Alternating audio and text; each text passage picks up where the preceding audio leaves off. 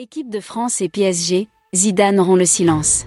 Dans un entretien accordé à l'équipe, paru le jeudi à l'occasion du 50e anniversaire de l'ancien numéro 5 du Real Madrid, Zidane affirme que prendre les destinées de la sélection française est un rêve pour lui.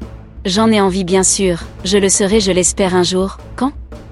Ça ne dépend pas de moi, mais j'ai envie de boucler la boucle avec l'équipe de France, c'est le summum et donc, comme j'ai vécu ça et qu'aujourd'hui je suis entraîneur, l'équipe de France est bien ancrée dans ma tête, a-t-il déclaré.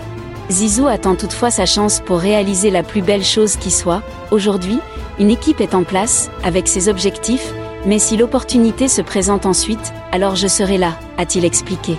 Il est désormais établi que Zidane ne prendra pas le club parisien cet été, mais il ne faut jamais dire jamais, surtout lorsque vous êtes entraîneur, aujourd'hui, mais la question est sans objet, ce n'est absolument pas d'actualité, a affirmé Zidane.